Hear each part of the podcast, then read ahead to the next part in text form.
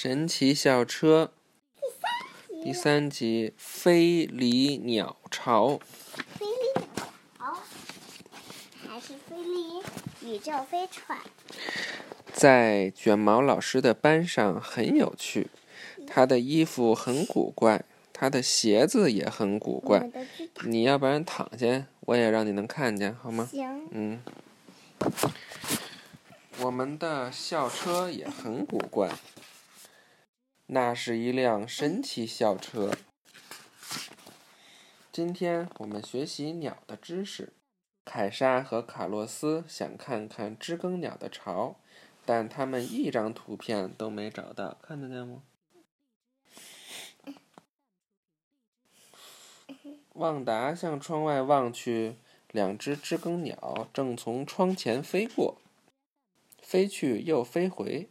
冬天，知更鸟飞向南方；春天，它们飞回北方。鸟类的这种冬去春回的行为叫做迁徙。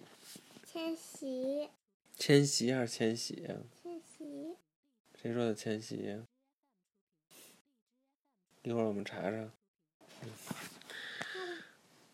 现在我已经在天上看见有几只燕子。是吧？真好，说明春天到了。对，已经八九啦。卷毛老师说这么干，：“就这么干，这边的被子，压着呢。对，嗯，就是压着呢，对了吗？应该对的。卷毛老师说：“孩子们，我们又要去旅行啦！我们坐上神奇校车出发喽！跟上那些鸟。那两只知更鸟飞到了市中心的公园里，我们也随后赶到。知更鸟的巢是用什么做的？树树枝，知更鸟的巢是用草、绳子、细树枝做成，其中泥土占主要部分。鸟巢做好以后，知更鸟还会在里面放上许多草，这样可以柔软和舒适许多。嗯，为了能看清鸟巢的内部，卡洛斯爬上了树。哦不，卡洛斯掉下来了，要砸到鸟巢了。鸟巢会被砸坏的，卡洛斯也会摔坏的。突然，卡洛斯变小了，他轻轻的，正好落在了鸟巢里。难道这是魔法鸟巢？真的。校车开始变形，带着我们升高，升高。我们看见鸟巢里的蛋了，我们也在鸟巢里了。知更鸟妈妈坐在蛋上，以保持孵蛋所需的温度。它也坐在了卡洛斯的身上。啊，我不是蛋！我们要去营救卡洛斯，但我们必须等上几个星期，直到鸟妈妈孵出小鸟来。鸟宝宝待在鸟巢的时间，从鸟巢里的一颗蛋开始，到孵化出小鸟来，再到小鸟渐渐长大，可以离开鸟巢，整个过程将持续大约四个星期。四个星期这么快？四个星期还快呀！鸟宝宝在蛋壳里一天天长大，这是什么呀？两个星期后，它们破壳而出。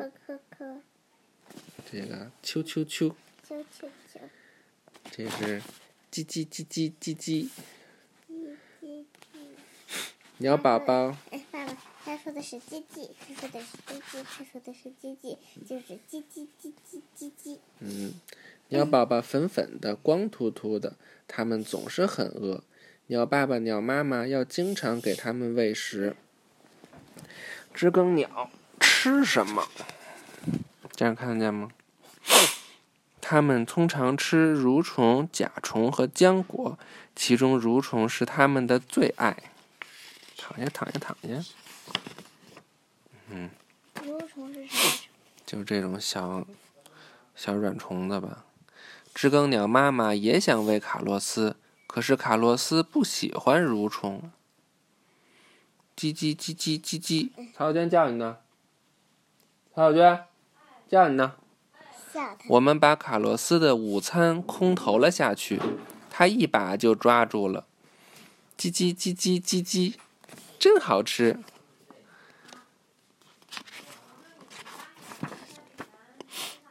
趁知更鸟爸爸妈妈外出找食物的时候，一只蓝松鸦飞来了，它想要吃掉知更鸟宝宝。那只蓝松鸦完全不怕我们，幸好鸟鸟爸爸、鸟妈妈及时回来，把它赶走了。为了救鸟宝宝，鸟爸、鸟妈跟蓝松鸦进行了激烈的搏斗。拿什么？那是蓝松鸦厉害还是？那知更鸟可能两个人合作更厉害一点吧。就是他们一个人打的。那就不知道。小鸟的身上先长出了软软软的毛，这些毛叫做绒毛。扔地下吧，扔地下吧。哎，你那不都掉出来了吗？你别逗了，你那那上面都是鼻涕还屎，先放这儿别动了。渐渐的，一些更长更硬的羽毛长了出来，最后翅膀上长出了长羽毛。是时候练习飞行了。小知更鸟们一个接一个飞离了鸟巢。揭秘羽毛，鸟类是世界上仅存的有羽毛的动物。没有翅膀上长长的羽毛，鸟儿就不能飞。一只鸟宝宝不想飞，鸟妈妈啾啾啾的鼓励它，小鸟飞起来了，越飞越高。小鸟是怎么学会飞的呢？哼哼。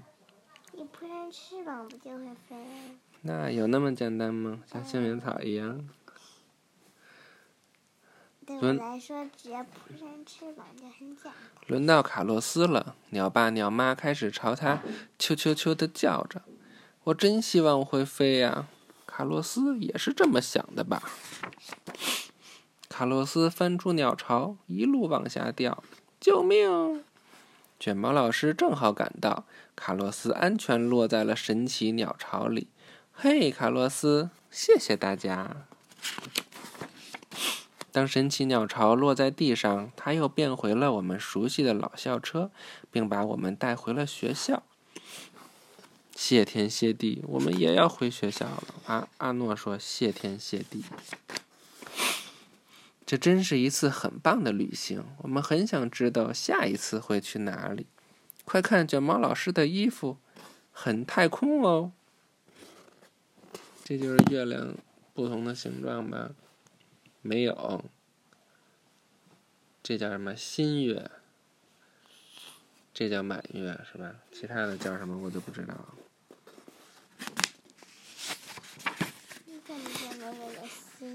新月就是刚新长成的、新出现的。月亮。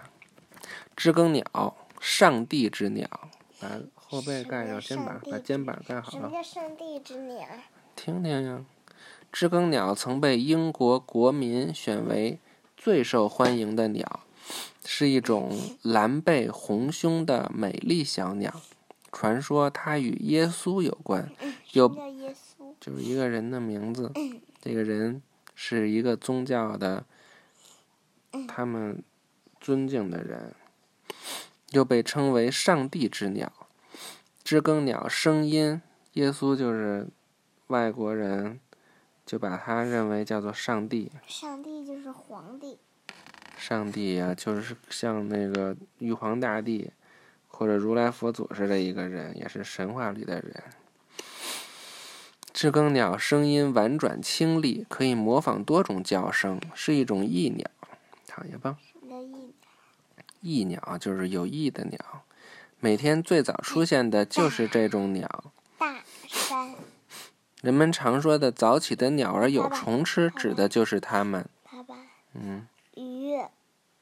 五千。嗯，北美洲有三种知更鸟：东方知更鸟分布在大草原之东，西方知更鸟分布在大草原之西，山地知更鸟分布在高于五千英尺的西部山脉。好啦，结束啦，耶！拜拜。拜，我的。